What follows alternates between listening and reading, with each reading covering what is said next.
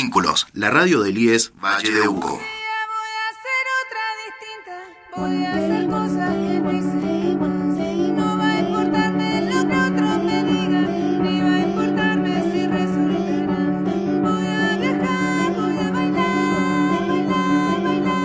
Hola a todos y todas, bienvenidos a mi programa de Mujeres que hacen clic, biografías andantes de mujeres que sí se atreven.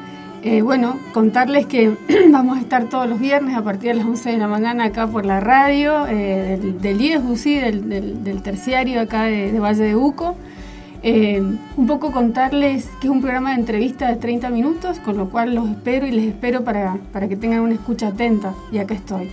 Mi nombre es Verónica Piñol, eh, y un poco decirles y contarles que mi definición de quién soy va a tener que ver con cada una de las entrevistas que haga de ahora en más. Así es que estemos atentas para que entre todas y todos podamos decirnos y contarnos quiénes queremos ser.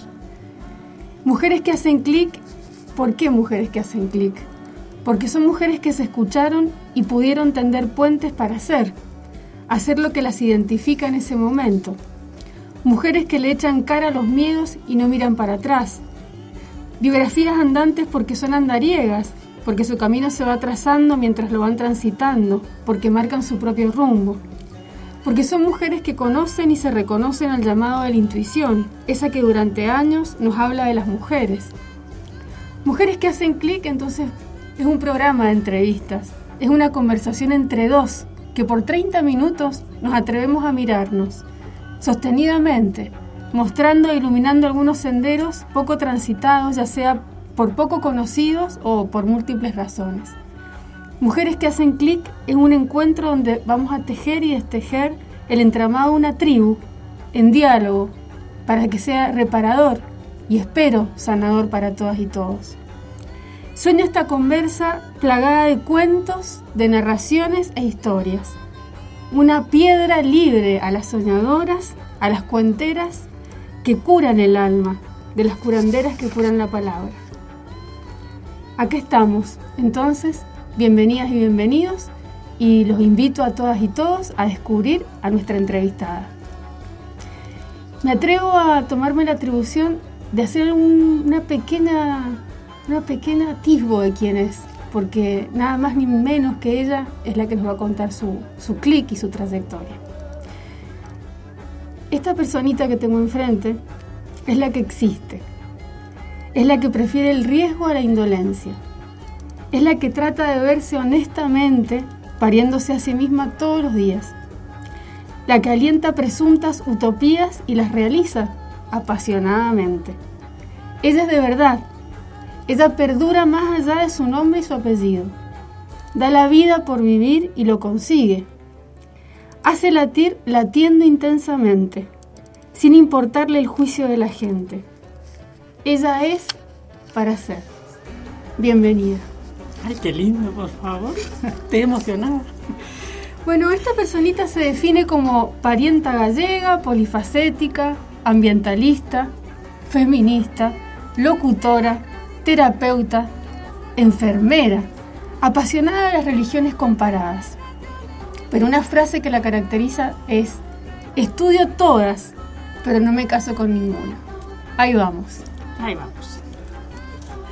Bueno, primero muchas gracias, que estoy, me siento súper honrada. La presentación iba diciendo, ay, mira, qué cosas tan bonitas dice de mí, y son ciertas, es como me reconozco en todo lo que has dicho, con con todos mis defectos también. Y bueno, un poco nerviosa, a ver qué me vas a preguntar tú. Yo te invito a que podamos desglosar estos eh, adjetivos calificativos que vos misma eh, me, dijiste para nombrar tus propios clics. Entonces yo quisiera saber por qué parienta gallega, cuál es tu nombre además, porque también es cierto que un poco la canción de este programa habla de, eh, de una otra que quiere ser. Te invito a que te nombres como quieras, pero para que nosotros como oyentes después te, encontremos en la calle y digamos, ah, ella es la que se nombró de esta manera. Así que nombrate como quieras y empezamos a contar un poco esto de la parienta gallega. Ay, qué, divertido. Parienta gallega es porque yo cuando llegué aquí, como una emigrada, desarraigada, me encontré con una familia que tenía mucho que ver con las asambleas medioambientales. Entonces, con toda esta movida tan maravillosa que hay en San Carlos de conciencia ambiental, bueno, pues decidí que esa era una de mis familias, porque cuando una persona, como dices tú, es andariega, tiene que ir buscando familias sustitutas por todas partes. Entonces, las asambleas del agua son, y los movimientos ambientalistas no son mis familias. ¿Por qué? Porque soy bastante guerrera yo, eh, lo reconozco, he tenido que hacer una transición desde una rebeldía adolescente sin causa a un guerrear bien. Y eh, la lucha ambientalista es una lucha objetiva, porque sin esta lucha, sin planeta, no hay otras, ni feminista, ni política, ni ninguna otra. Esta es la primera que tenemos que, que llevar adelante. ¿no? Así que me parece un buen lugar para depositar mis, mis utopías, como decías tú. Contame, Sandra, polifacética, ¿cuántas caras tenés? Madre mía, un montón, algunas maravillosas como las que has dicho y otras no tan bonitas. Hay mucha gente que puede venir a hablar mal de mí, como tú has dicho que, bueno, soy una persona que no pasa desapercibida, para bien o para mal. Tengo un carácter fuerte, soy una persona carismática y aunque a veces me gustaría ser más invisible, no me sale muy bien. Así que como comentábamos antes de las religiones comparadas que me apasionan, mi madre me puso el nombre de Sandra, que es el nombre cristiano. Después yo he transitado el budismo muchísimos años, con cosas buenas y cosas malas, que ahí me pusieron el nombre de Yusan. Y después aquí vivo en la comunidad, detrás de la comunidad sufi, en donde un maestro muy conocido de Alemania, me puso el nombre de Samia un poco en contra de mi voluntad, porque yo no quería más nombres, ya tengo tantos que es un lío. y cuando él me propuso ponerme un nombre sufi, yo le dije que no, me preguntó por qué. Y yo le dije, porque no estoy preparada para decir adiós a Sandra. Y él me dijo, no, no, todas juntas, all together. Y dije, bueno, todas juntas. Así que ahí estamos. Todas juntas, muchas. Muchas porque somos muchas, muchas dentro, muchas yoes. Muchas yoes. Creo que lo importante es encontrar dentro la que es más genuina y poner a las otras al servicio de esta genuina, que sería la que intenta hoy ser entrevistada, es lo pactado, ¿no? Intentar sacar a detrás de todas estas máscaras quién está. Sandra, ¿crees que tenemos un solo clic o varios clics? Y en el caso de que tengamos un clic, ¿cuál ha sido tuyo o cuál de todos ellos querés contarnos para saber esta transición de estas mujeres que van mutando ¿no? en tu vida y además también el llamado de atención de una mujer con tus características en el Valle de Uco. ¿no? Esto es muy, muy interesante para, para contar. Vamos, vamos por partes. Entonces, eh, sí, yo creo que hay varios clics. Creo que, creo que todas experimentamos varios clics en nuestra vida y algunos son muy fuertes. Entonces, hay personas que tras una situación que a veces puede ser una enfermedad, un diagnóstico, un accidente o no, pero muchas veces lamentablemente el maestro dolor es implacable y la maestra vida, a veces hacemos un clic más grande que los otros. Porque hay clics que a veces los hacemos y no los queremos escuchar, porque eso implica hacer un cambio de vida muy incómodo. Estamos muy cómodas sentadas en el sofá viendo Netflix pero hay otros clics que no hay como no escucharlos. Y seguro que vas a encontrar un montón de mujeres que entrevistar que te van a contar que hay clics como no, no escucharlos. Yo hice un programa aquí en su momento sobre una situación, yo fui víctima de violación eh, cuando tenía 28 años, que he hablado un poquito en, uno de los programas que yo he hecho sobre ello. Eh, pero algo que no conté fue que en, esa, en ese suceso eh, yo casi muero.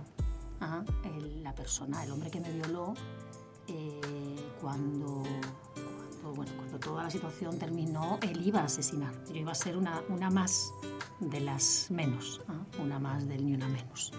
Pero bueno, por motivos que no puedo entender, sobreviví. Pero en ese momento que yo realmente creí que iba a morir, que ya lo había soltado todo, tuve una experiencia muy fuerte de de bueno, ver cómo se caían los velos. Yo estaba en una playa y estaba, había una luna llena, había estrellas, o sea, más allá de toda la tragedia y todo el drama, el entorno era bello, ¿no? Y en ese momento donde yo me entregué, entregué mi vida, ¿no? Creyendo que ya había terminado y que me preparaba para la muerte, se cayeron como un montón de velos y lo que vi fue el cielo, las estrellas y vi, pero vi con los tuétanos, ¿no?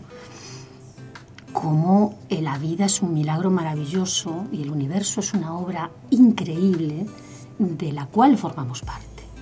Y recuerdo que dije en voz alta, qué pena que ahora que me he enterado de qué va esto, me voy a morir. Y bueno, no me morí, aquí estoy para contarlo. Entonces, bueno, como un clic muy grande de que estamos aquí para honrar este don que se nos ha dado, que es la vida, gozarlo como, como nuestra otra lo considere y, disfrutarlo y no hacer de, de, este paraíso un valle de lágrimas, ¿no? ¿Cómo fue ese despertar, si podemos decirle algo así al clic, ¿no? Porque el clic puede ser como un despertar, ¿no? yo siento en, este, en esta narración que me estás contando, en esta historia, esto, ¿no? De despertar, se me cayeron los velos, ¿no? Y a partir de ahí, ¿qué te sucedió? Pues hice un cambio de vida radical, que es lo que decía, y clics que no podemos no escuchar. O sea, hice un cambio de vida radical. En ese momento mm, yo decidí buscar más profundamente, intentar entender no entender qué me había pasado, porque no había nada más que entender, o sea, estaba todo entendido, sino aplicar esto, o sea, que esto mm, infectara toda mi vida, o sea, que ese espacio nuevo que se había abierto encontrara cada vez más espacios dentro de mí. Así que, bueno, en ese momento yo decidí meterme en un, en un monasterio, un camino espiritual y empezar a transitar con todo esto. Pero es lo que dices tú, que es que yo creo que esto es lo importantísimo de entender que la vida te va hablando, la intuición te va hablando, la otra te va hablando y a veces te dice es tiempo de salir del monasterio o es tiempo de mudarte de país, que ahí vamos a hablar de qué hago yo aquí, ¿no? O es tiempo de cerrar esta etapa con una pareja, o es tiempo de tener hijos, o es tiempo de no. Entonces, hace falta, es verdad lo que decía, y lo digo de verdad con toda la humildad del mundo, pero en este sentido, hace falta tener mucho coraje muchas veces para escucharse honestamente y decir, bueno, es que si no lo hago me voy a convertir en una amargada. Total.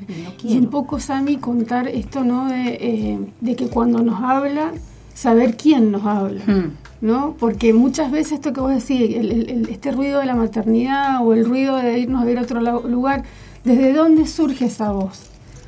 ¿No? vitalmente para hacer un clic en las mujeres que mm. eh, durante muchísimos años esas voces que nosotros creemos que son ruidos internos no tienen validez. Entonces me parece que este programa tiene que ver con eso, ¿no? Mm. Con, darle validación a esa voz mm. interna. Es importantísimo lo que estás diciendo y dificilísimo, porque como bien dices, tenemos una voz cultural que nos habla, una voz educada que nos habla, una voz de lo que me decía mi abuela, una voz que me decía mi madre, una voz de mis caprichos, una voz de mis deseos. O sea, somos muchas, realmente somos muchas. ¿Cómo saber cuál es la más, eh, la del alma, por hablarlo así? Lo suelto, suelto la, mala palabra. la del alma. ¿vale? ¿Cómo saber qué es la del millón más profundo? ¿no? Entonces, bueno, por un lado es lo que decíamos, es que hay que estudiarse una misma. Hay que observarse, hay que mirar para adentro, dejar de tanto Netflix y tanta política y tanto poner los ojos fuera y tener el coraje de mirar para adentro y decir, a ver, ¿qué pasa con mis contradicciones? ¿no? Llegar a consensos internos es importante con todas esas máscaras y yo creo que una herramienta muy linda para intentar reconocer las diferentes voces y la voz que guía, la más sabia, digamos, son muchas veces las buenas amistades, las buenas amigas, esto que tú llamas tribu. Juntarnos con amigas que nos quieren tanto que si hace falta en cierto momento nos van a dar una buena patada en el trasero. Y ahora te llevo a esta, esta, esta definición tuya también de los de feminista, ¿no? ¿Cuántas veces nos hemos sentido encorsetadas con algunos temas de los feminismos, ¿no? Y cuán necesario es poder definirlos desde nuestro contexto, desde lo que nos pasa, de nuestras propias redes, ¿no? Y también en los usos que, que, puedan tener esta categoría tan liberadora para las mujeres. Y discutirlos. Y discutir. Y discutirlos, sabiendo discutir, que no es pelear. O sea, hace falta discutir los feminismos, porque es una herramienta que ahora mismo es completamente imprescindible aquí en, Sudamérica, en el mundo. Mira lo que está pasando en Afganistán, ¿no? O sea, y hace falta discutirlos y discutir que tu feminismo a lo mejor no es el mismo que el mío y que el feminismo debería ser el respetar cada punto de vista, ¿no? Por supuesto hasta un límite, pero pero hace falta, ahora mismo, para mí, eh, feminista es una postura que no se puede no tener. Exactamente. Tal y como están las cosas, que las vemos cada día, ¿no? Y contar de nuestras propias verdades estas, estas cuestiones situadas, donde qué lugares queremos habitar, desde qué territorios, para qué y para quiénes, y legitimarnos, ¿no? Desde ahí. Y la individualidad, porque a lo mejor tu, tu lugar sí. como feminista es uno y el mío es otro. Y en los dos sumamos y el enfrentamiento del tuyo no sirve, sirve el mío. Es una cosa que nos recuerda demasiado a, a justamente el prefeminismo, ¿no? El famoso patriarcado. Sandra, eh, terapeuta. Sandra es terapeuta. Sandra terapeuta. Bueno, yo creo que esto también nos ha pasado a muchas. Cuando transitas una experiencia y te ayudan tanto unos terapeutas, unos psicólogos, un contexto terapéutico, como me pasó a mí, porque esta, esta tragedia ¿no? que yo tuve que vivir, por supuesto hubo una parte de mi alma que la entendió, pero luego está Sandriña, que es otra, otra de las otras. Y Sandriña era una chica eh, recién violada, absolutamente traumatizada, donde todo su mundo se había roto en mil pedazos y que no tenía ninguna herramienta para poder elaborar e integrar lo que le había sucedido. Y ahí mi hermana, eh, mi hermana Antonia, que es maravillosa, me toma de la mano y me lleva a un espacio terapéutico que ya estaba transitando. Y ahí yo empiezo el otro gran clic, que fue volver en mí, porque también una identificación tan grande con el alma, con la monja, con... eh, me había desarraigado de mi propio cuerpo. Esta cosa que pasa a veces con la espiritualidad, que muy arriba, muy arriba, y luego tu vida aquí es un desastre. Pues ese era yo. Así que nada, me puse a transitar de manera muy seria mi propio proceso psicoterapéutico. Me gustó tanto y fue tan importante para mí volver en mí y transitarme con todos mis yoes, con todos mis traumas, eh, de manera más integrada, que quise dedicarme a eso. Así que empecé a estudiar. Me formé primero en Gestalt, después me formé en España cinco años y medio con un psiquiatra muy conocido, que era Juanjo Albert, uno de las manos derechas de Claudio Naranjo allí y después he continuado, ¿no? Incluso el, el trabajo de enfermera tiene que ver con esto, de, de este, esta, con curar, con cuidar, porque curar cura el médico, los enfermeros cuidamos, mira qué bonita la Qué diferencia. ¿no? Ajá. Entonces con este cuidar, que en mi caso ha sido un camino al revés, mi camino espiritual ha sido desde un vuelo pseudo espiritual considerable, he pasado por lo psicológico y lo emocional y ahora estoy en lo físico, o sea, para mí ha venido para abajo. Entonces, terapeuta, ha sido monja, terapeuta y ahora enfermera, porque si hay algo que siento que también es objetivo, es poder, lo que siempre digo, llevarle una sopa caliente a una mamá que tiene a su hijo internado. Exactamente. O entender a la persona que viene y no le encontramos nada físicamente, porque todos los parámetros están bien, pero esa persona no se siente bien. Y esa persona no se siente bien. Ese lugar tibiecito que hay que empezar a habitar, ¿no? Que hay que meterse para adentro. Yo pensaba, cuando venía en el camino ahora, es que siempre pensamos en irnos cuando nos pasa algo, en irnos a algún otro lugar que parece que si nos vamos a otro lugar va a solucionar la cosa. Y cuando te escucho hablar, digo, estas mujeres son andariegas, pero tienen la capacidad de bucearse hacia adentro, ¿no? ¿Cómo es el viaje? ¿Cómo fue tu viaje? Y bueno, y un poco contame cómo es este anclaje en esta comunidad, ¿no? Que uno cree que en donde vive no suceden cosas, pero suceden estas mujeres maravillosas, ¿no? Uy, suceden cosas todo el tiempo. Entonces, qué bueno. Es interesante lo que dices, porque en todo movimiento siempre hay un porcentaje de huida y un porcentaje de búsqueda. Con eso que hablas tú de las voces internas, ¿no? Entonces, una se siente, se tiene que sentar honestamente a decir, a ver, qué parte de mí está huyendo, qué parte de mí no. También por eso, cuando sucedió esta, esta, esta situación ¿no? de, de- de agresión, eh, yo tenía billete de vuelta. Yo estaba en Brasil, yo tenía billete de vuelta para volver a España y no me fui. Lo dejé cancelar y me quedé porque era como no da más para seguir huyendo, ¿no? Entonces, yo comencé mi camino huyendo eh, y como tú bien dices, o sea, comencé mi camino huyendo, me fui encontrando con mi dolor eh, un paso tras otro, porque te lo llevas contigo, y digamos que quiero creer que estoy terminando mi camino caminando, no huyendo. Eh, de hecho, me siento muy acogida aquí, porque Yo casi no he estado más de tres años seguidos en ningún sitio. Me ha gustado mucho esta cosa que dices del movimiento, discutible, ¿no?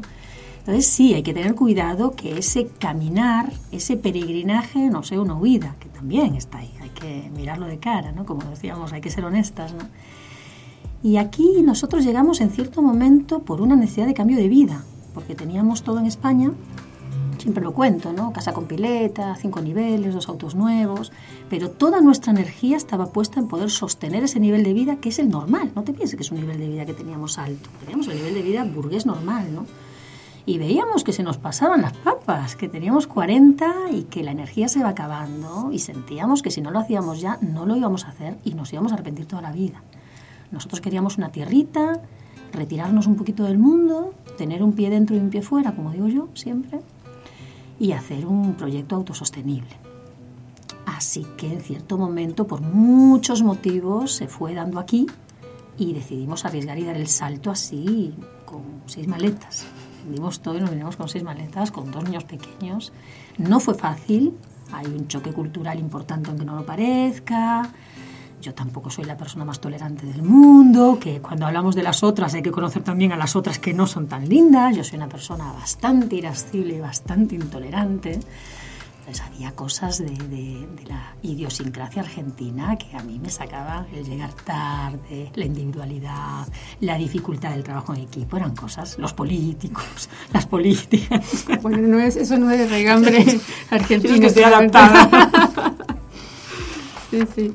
Entonces, bueno, por motivos eh, totalmente misteriosos, que es esta frase preciosa de siempre son mejores los planes de, Dios que los propios, eh, llegamos aquí sin, sin más eh, camino casi que algunos consejos y la intuición. Y curiosamente me siento, yo creo que más en casa que nunca. Echo mucho de menos el mar he hecho mucho de menos el mar, pero las hermanas del camino que yo me he encontrado aquí, me relaciono más que mujeres que con hombres, también algún día podremos hablar del motivo por el cual, que no lo sé muy bien, qué le pasa a los hombres de Argentina, que me cuesta más conectar a veces. Pero tengo aquí muchas hermanas del camino y hay un movimiento aquí de despertar, de, de en ciertos sentidos, inconformidad, porque está todo por muchas cosas por hacerse como decía antes, el movimiento ambientalista que están intentando resistir la entrada de, todas esas naciones que quieren esquilmar, sí, que seguir esquilmando al tercer mundo, ¿no? ¿Tus clics son políticos? Ay, es el tema de siempre, hay que hablar de qué es política. Muchos de mis clics son políticos, muchos de mis clics son lo que son cambio de vida. Los internos no sé si le pondría políticos internos. El tema es lo que decía antes. Una vez que haces un clic interno, si no lo expresas afuera, te conviertes en una amargada. Se queda encapsulado en una cápsula que nadie se come, ¿no? Así que digamos que yo he tenido clips que no son políticos, pero que una vez que los tengo que integrar y ser coherente con ellos, se vuelven políticos. Todo el tiempo tus acciones, tus movimientos que salen de adentro hacia afuera, hmm. tiene que ver con esta consigna que siempre queremos describir de lo personal es político, ¿no? Hmm. Entonces me parece que ahí es cuando uno tiene que empezar a retraducir hmm. cómo habitar esas voces que salen de adentro para afuera para incorporarse a la comunidad. Exacto. Eh, y eso es lo que por ahí nos llama a las mujeres, por ahí que vivo, yo que vivo en Tunuyán, de estas mujeres que llegan desde otros lugares y nos aportan otras miradas, ¿no? Y esos diálogos necesarios que hay que, hay que trazar y tejer para, para poder construir otra cosa. ¿no? Esa mirada interna, externa también es interesante a aquellos que vienen de otros lugares. Sí, es, es, importante lo que dices, porque aquí hay bastantes resistencias. ¿ah? Tal, vez tal vez yo tampoco digo las cosas de la mejor manera, también es algo que tengo que revisar. Por supuesto es un camino de ida y vuelta. Todo lo que yo he recibido y aprendido aquí no tiene nombre, o sea, es de una riqueza inconmensurable y muchas veces de la gente más sencilla de campo, ¿no? Pero sí es verdad que yo he encontrado en Argentina una resistencia a recibir un feedback de fuera. Y yo recuerdo siempre unos grandes amigos que tenía del norte de Alemania que venían, vivían en España y venían con muchas críticas de cosas ambientalistas, de cómo tratábamos a los animales, de cómo comíamos, ¿no? nuestras dietas. Y yo recuerdo que siempre tuve no soy una persona que brille por lo humilde, ¿viste?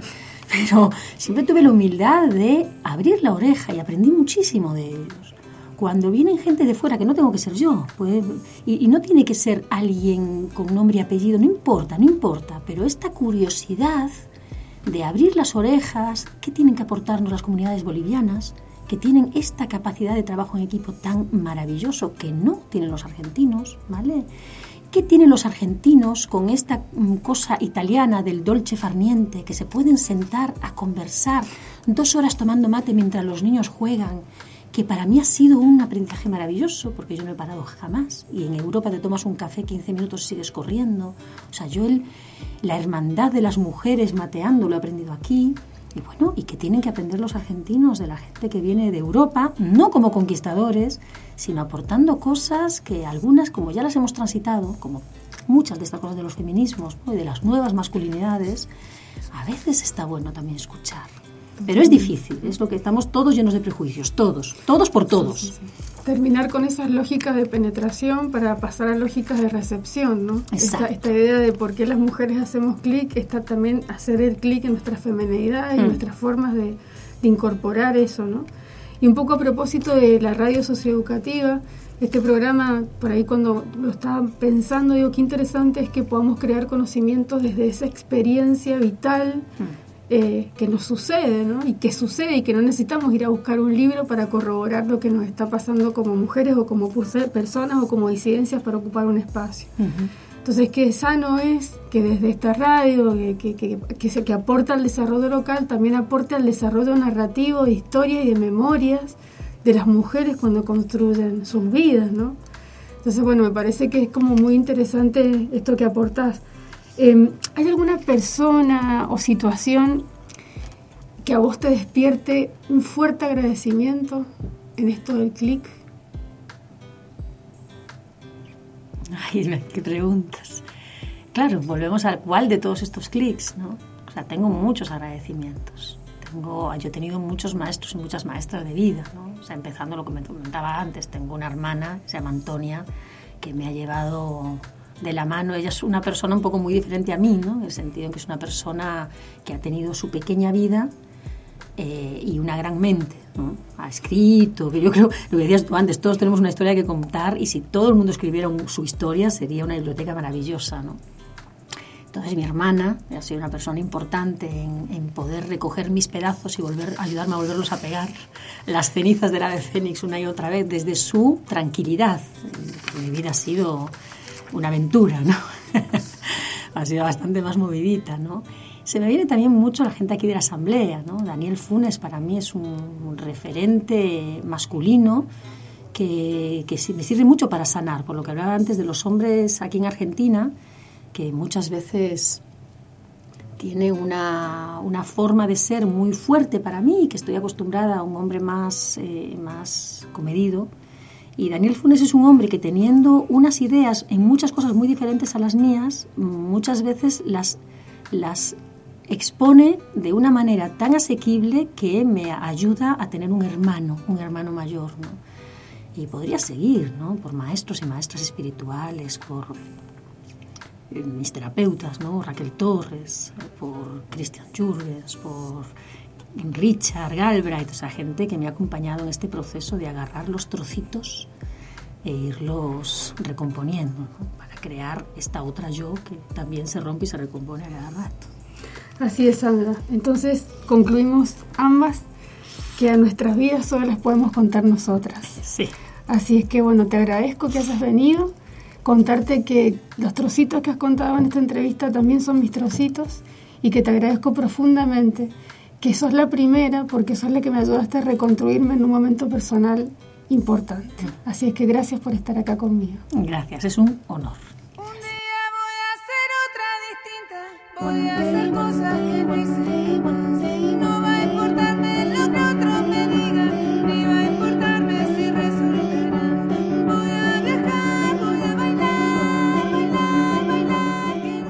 Continuamos con el programa de Mujeres que hacen clic, biografías andantes de mujeres que sí se atreven.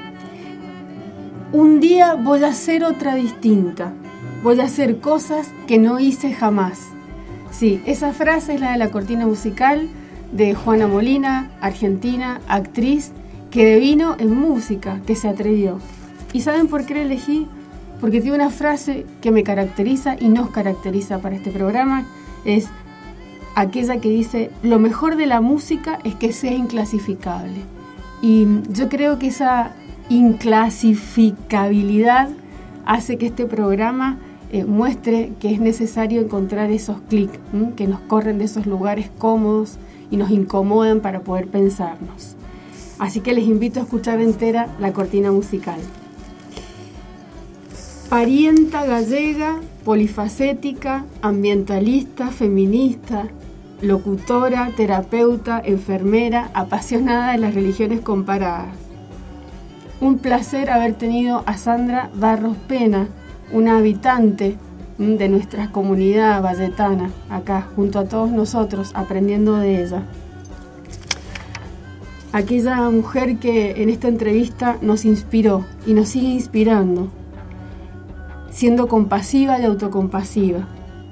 Este programa las y las invita a aprender de quienes están más arriba en aquella escalera caracol, pero también de las y los que están más abajo, pues todos tenemos ignorancias que solo el saber del otro nos podrá despejar, volverse una obrera de la vida, de mi propia vida, es decir, ser vistas tal cual somos. Por eso yo les pido que me acompañen. Por ahí quien les dice, están más próximas a hacer un clic. Te invito entonces a que caminemos juntas estas entrevistas. Ojalá que la escuches todavía con el aroma del pan caliente, así como ahora, recién salidita del horno. Me doy permisa para sentirme digna, sin más autoridad que mi propia conciencia. Entonces te invito a que con cada una de estas entrevistas puedas crear tu propia biografía, que sea diferente, andante, movible, de aquellos que genera estar tomada por lo que no somos. Te invito a que recorras las redes sociales en Mujeres que hacen clic por Instagram y por el Face Mujeres que hacen clic. Por ahí encontramos cosas nuevas, algunos comentarios. Me encantaría que ustedes pudieran em, compartir eh, la sensación que han tenido con este primer acercamiento del programa. Y les dejo una, una, pregunta para que se hagan durante la semana. Cuéntenme en, esa en esas redes las experiencias y las personas que trajeron y traen aprendizajes vitales a su existencia. Hechos que recuerden que de alguna manera han hecho un clic. Las espero la próxima.